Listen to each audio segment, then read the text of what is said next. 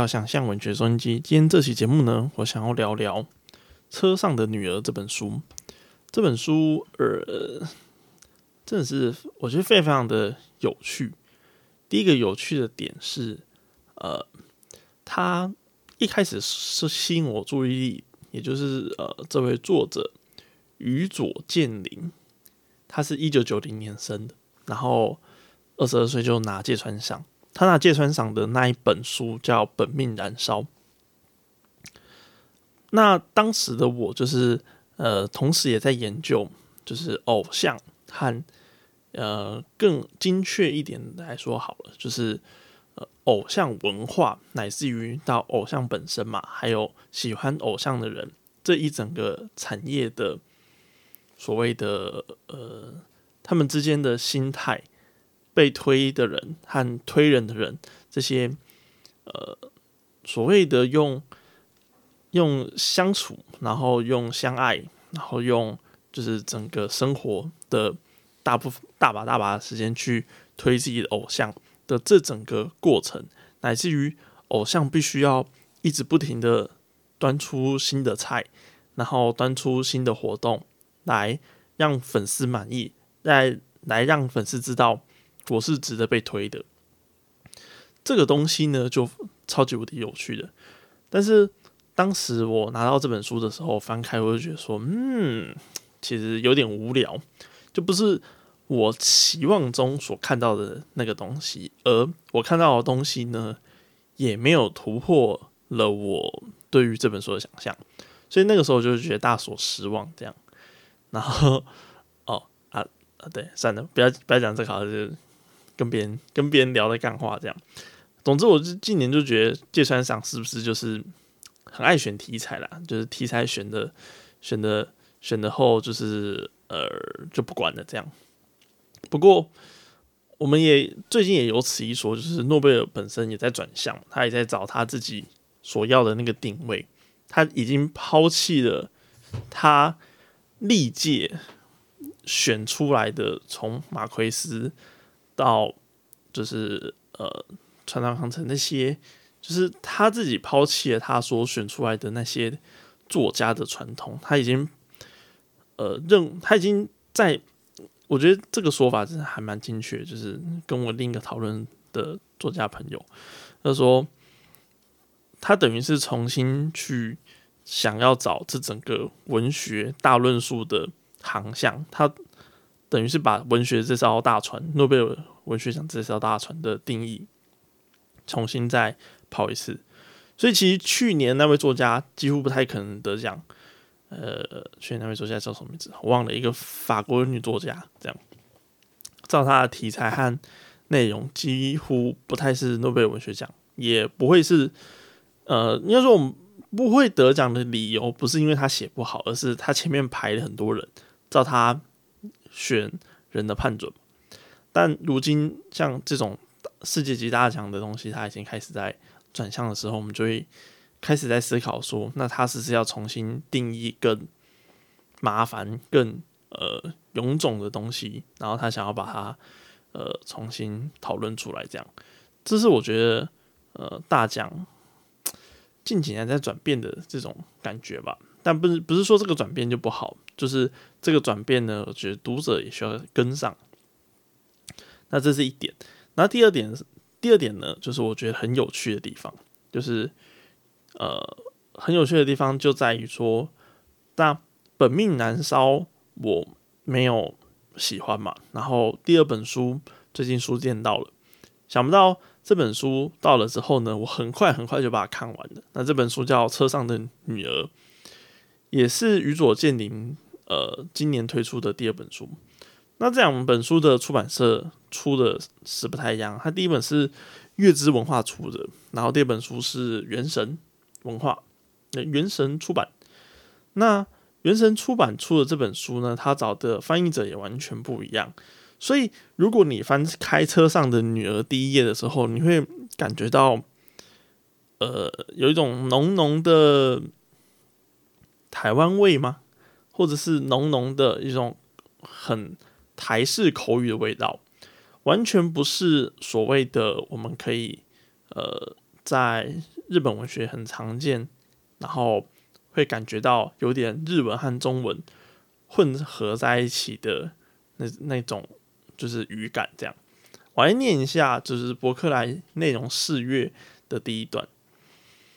佳佳句点，耳边依稀听到母亲从厨房来到客厅，对着二楼大喊的声音：“佳佳吃中饭，佳佳吃晚餐。”现在应该听不到才对。但声音似乎打破了梦境与现实的区隔。以前母亲还会多叫几个人吃饭，哥哥、佳佳、弟弟吃饭。去年哥哥搬出去后，就只剩下佳佳和弟弟。今年春天，弟弟弟弟也搬去和外公外婆住，只剩佳佳了。母亲在楼下大喊的声音不绝于耳：哥哥、佳佳、弟弟，哥哥、佳佳、弟弟。佳佳弟弟，佳佳弟弟，然后最后只剩佳佳佳佳，然后我就 非常的好奇，就是看佳佳是什么东西呀？就是佳佳的日文原文是什么？然后因为实在是太好奇，所以这本书一开始原本是拿去高铁上的读物，这样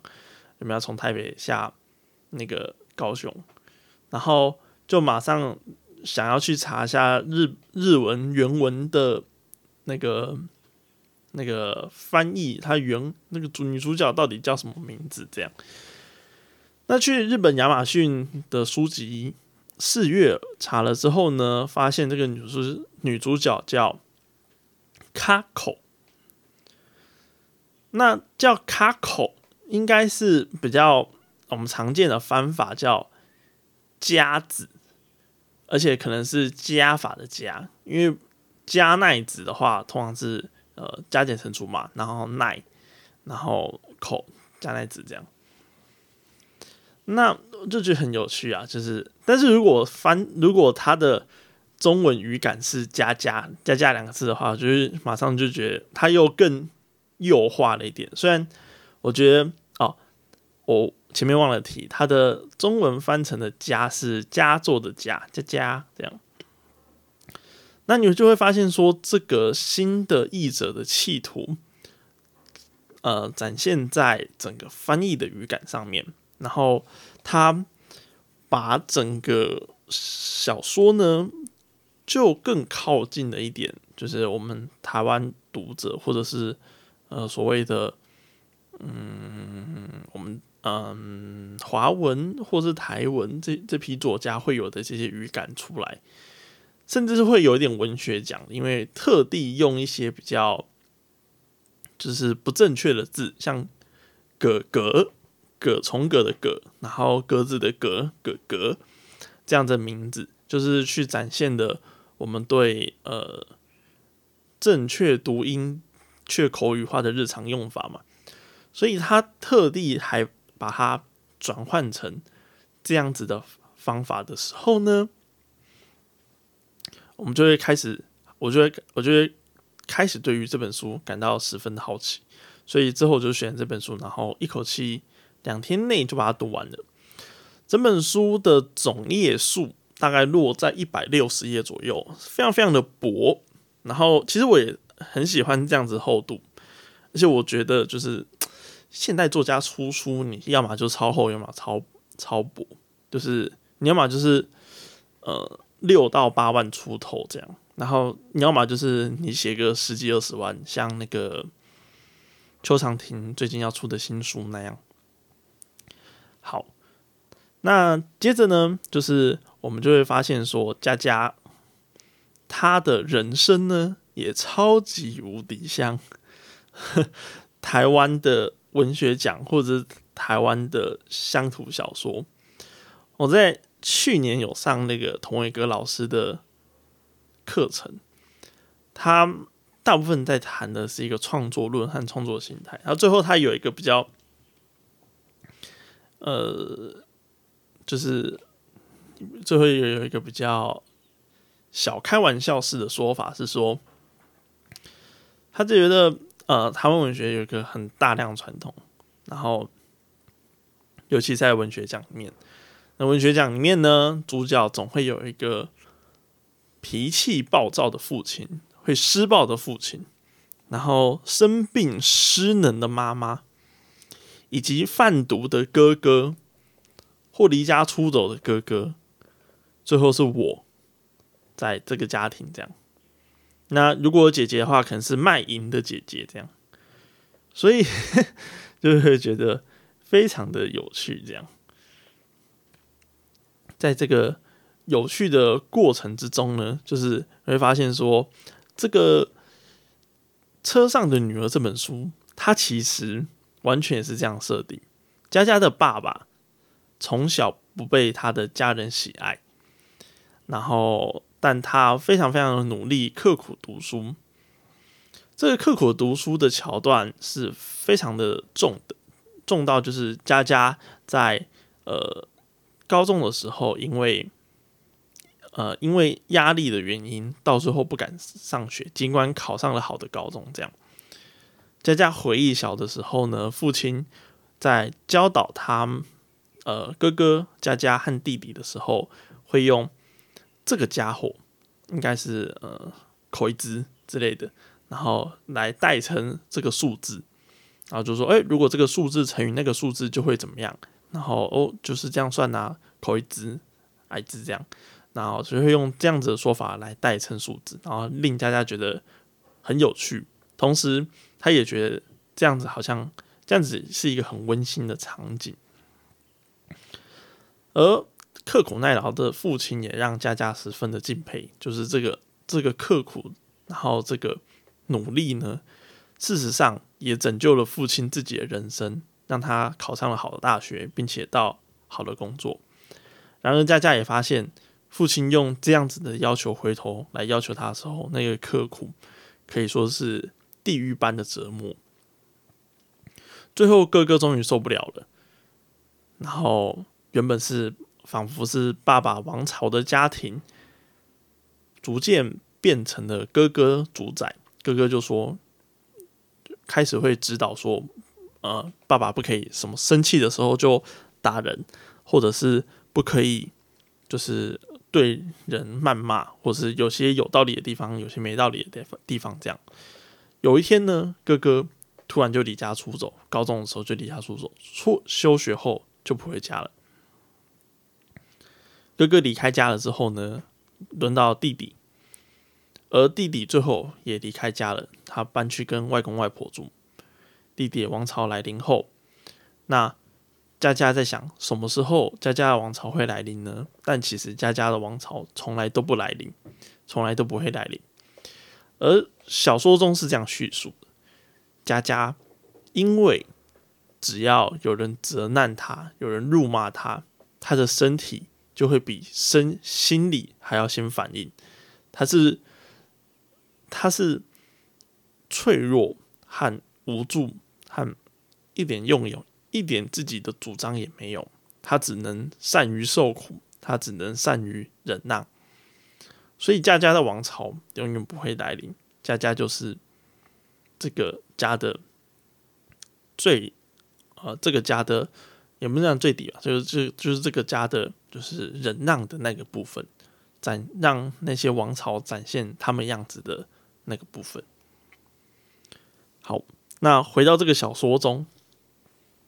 所以呃，我们刚刚前面提到嘛，就是他是一个有暴力倾向的爸爸，以及有一天突然中风，然后以及还有就是会。突然情绪歇斯底里的妈妈，她展现这个妈妈歇斯底里的情节呢，是让这个妈妈去呃买了一包鲜贝。她买完鲜贝之后，却发现这个鲜贝已经碎掉，然后她就开始痛哭流涕。她痛哭的过程之中呢，就是她还打电话去那个店里，店家生气这样。那店家就说：“我帮你换新被啊，不要生气。”这样，但是那个妈妈还是非常非常的愤怒，就是不是这个问题，是它碎掉了，你怎么可以卖碎掉的东西？这样，那就是大吵大闹的情况底下，妈妈偶尔就会发作。而故事是怎么开始的呢？故事开始在佳佳的呃父亲那边的老家，也就是唯一的长辈那个奶奶死掉了。爸爸要带着佳佳和母亲回去奔丧，并且去找弟弟。这样，那长期在外的哥哥也要跟着回来一起奔丧。那这就是这个故事的开头的的模样。那我们就会发现说，这是这样一个呃公路之旅的这个小说的开头，是非常非常王道。然后到了这整这整个戏演完的时候呢，我觉得它就是一个非常符合我心里期待的小说。它非常非常的古典，它处理的议题呢非常的古典，对，就是家庭议题，一个家的崩坏和所有人的。就是暴力与愤怒这个议题古典到我们如果去呃今年呐二零二三年翻呃文学奖小说的话，十篇可能会翻到八篇有类似的东西吧。那如果你去翻林年玲珑山的历届的话，也都是一坨拉古的这样的题材。那我们就说古典这件事情没有意义吗？或者是？古典这件事情就是很怪，很很不值得推崇嘛。哦，画不是这个意思。我认为画的意思，这个这件事情的有有意思的地方，就是我之所以会那么享受这本小说，也是因为它非常非常的古典，它完全的符合我心中一个家庭小说或家族小说的样样态。它的叙述的那个观点呢，就是呃，可以说是。虽然没什么新意，但是却可以从这个新意之中展现出，就是一个人物最真实和可怕的样子。其中我举这一段例子来讲好了。呃，这段例子是，呃，一群家人，然后那个那个叫那个叫。啊，他们不是回去奔丧吗？然后奔丧不是会喝酒，然后饮食，然后互揭疮疤吗？他们在互揭疮疤、发完酒疯之后呢，佳佳和弟弟就两个人是在整理，就是散落的呃餐桌和酒杯，这样他们在整理整理，最后最后结果两两姐姐姐弟就要睡觉，然后但是因为房房子里面太多灰尘，所以。弟弟一直过敏流鼻涕，佳佳问说：“哎，有带呃过敏药，你要不要用？”那弟弟就说：“不用了，还要回车上拿，很麻烦。”而话锋一转呢，弟弟突然就讲到说：“你姐姐，你以前还会嘲笑我，呃，就是我的声音很难听，很过分诶，我那个时候是变声期。”佳佳回忆了一下。想想到这件事情，但是弟弟用一个非常非常戏谑和非常半开玩笑的方式说这这件事情的时候，佳佳的道歉听起来也非常非常没有诚意，就想啊，公平呢这样。佳佳意识到说，其实自己应该要更诚心的道歉的，或是更就是呃有有有有理的道歉，但佳佳没有办法说出口。佳佳发现自己觉得自己是那个在这个家庭里面一直被伤害的那个人，一直被伤害的女儿。然而，当其他的家庭的人提出他被他也被伤害的时候，自己却一点印象也没有，甚至是在记忆里面一点感觉、一点情绪的呃遗留，一点情绪的。呃，痕迹都没有，这令佳佳非常非常的讶异。而弟弟呢，他这个人物设计也非常非常有趣，就是因为他的出现可以说是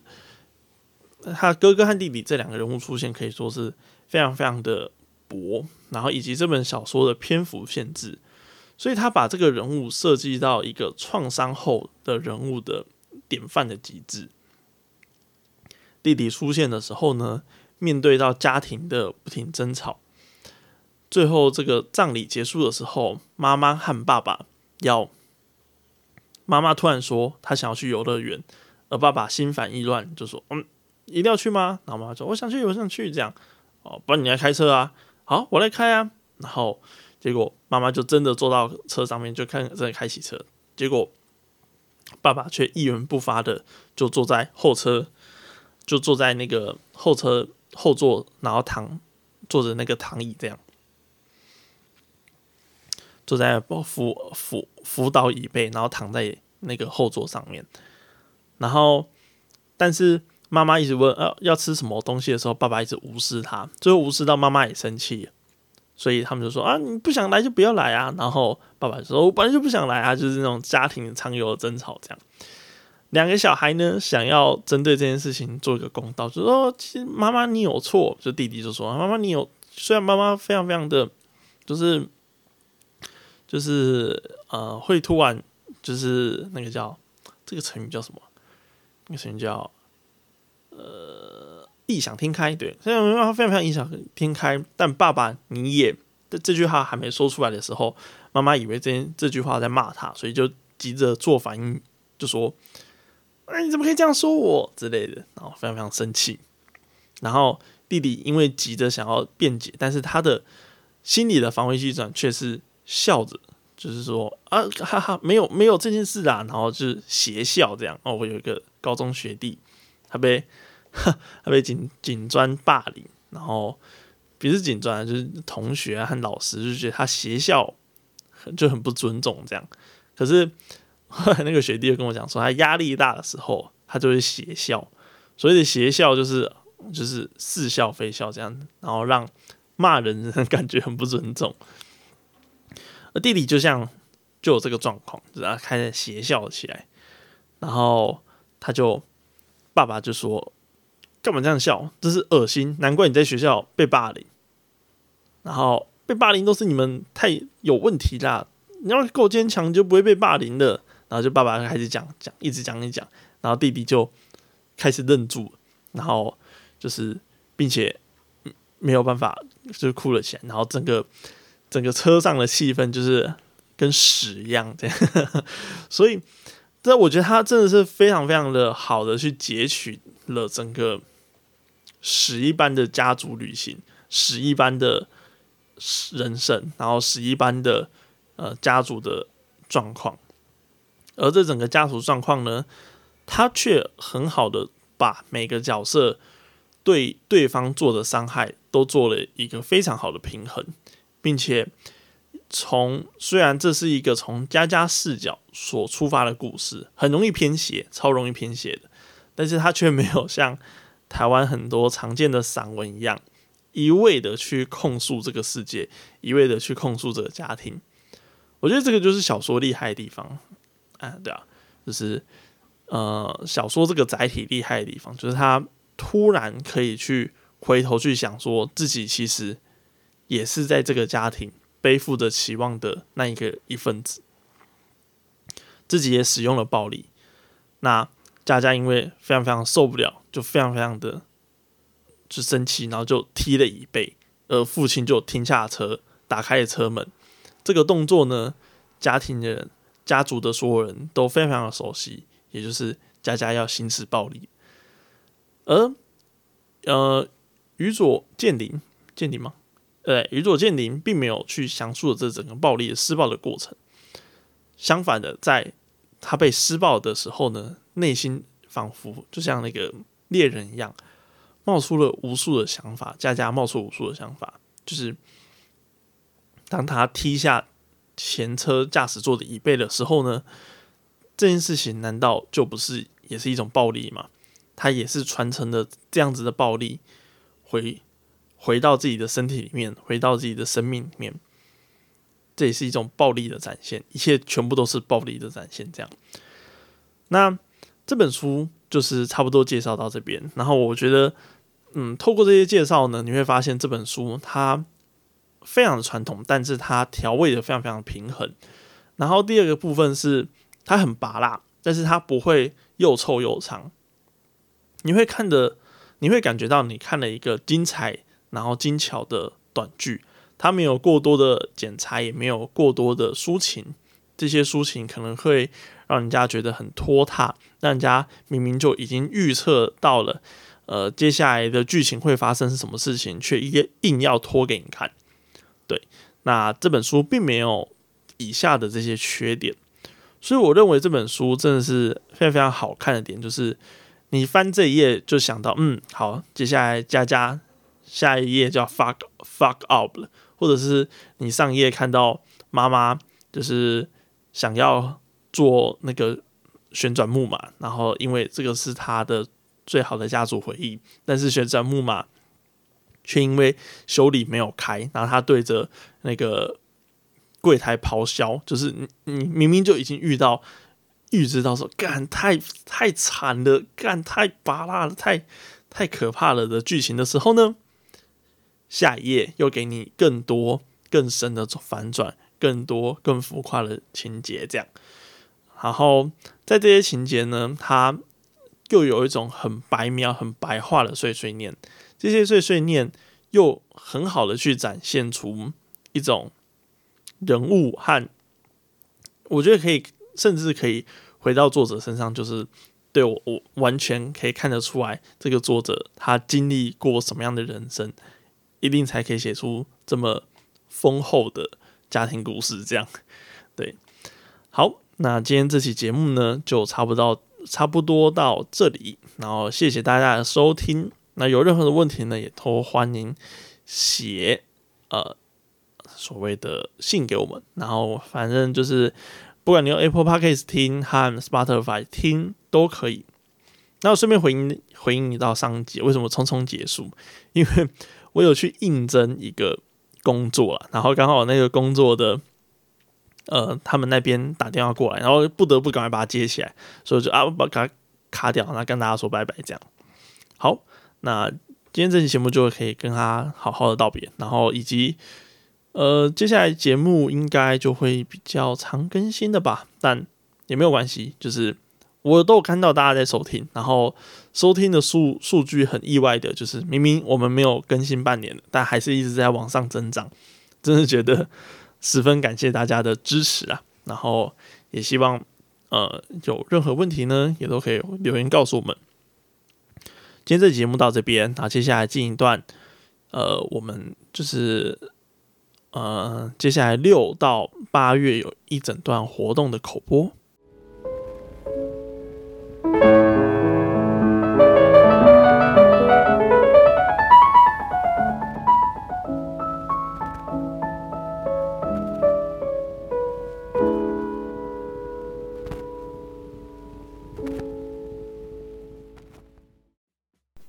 永和独立书店吉文社开课了。今年从六月开始，我们推出了四种课程。六月初，周明瑞老师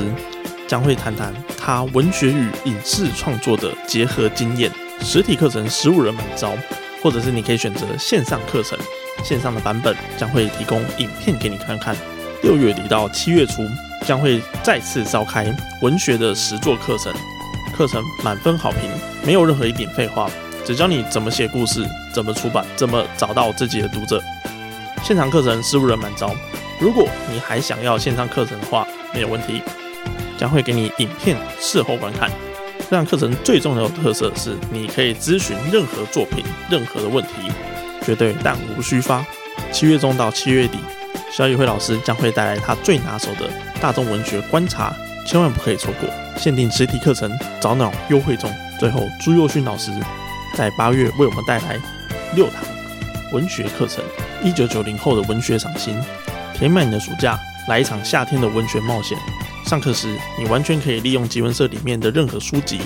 以及享受我们的甜点以及咖啡。有兴趣的朋友可以点击下方的资讯栏，或者是来集文社的粉砖，提出任何你想问的问题哦。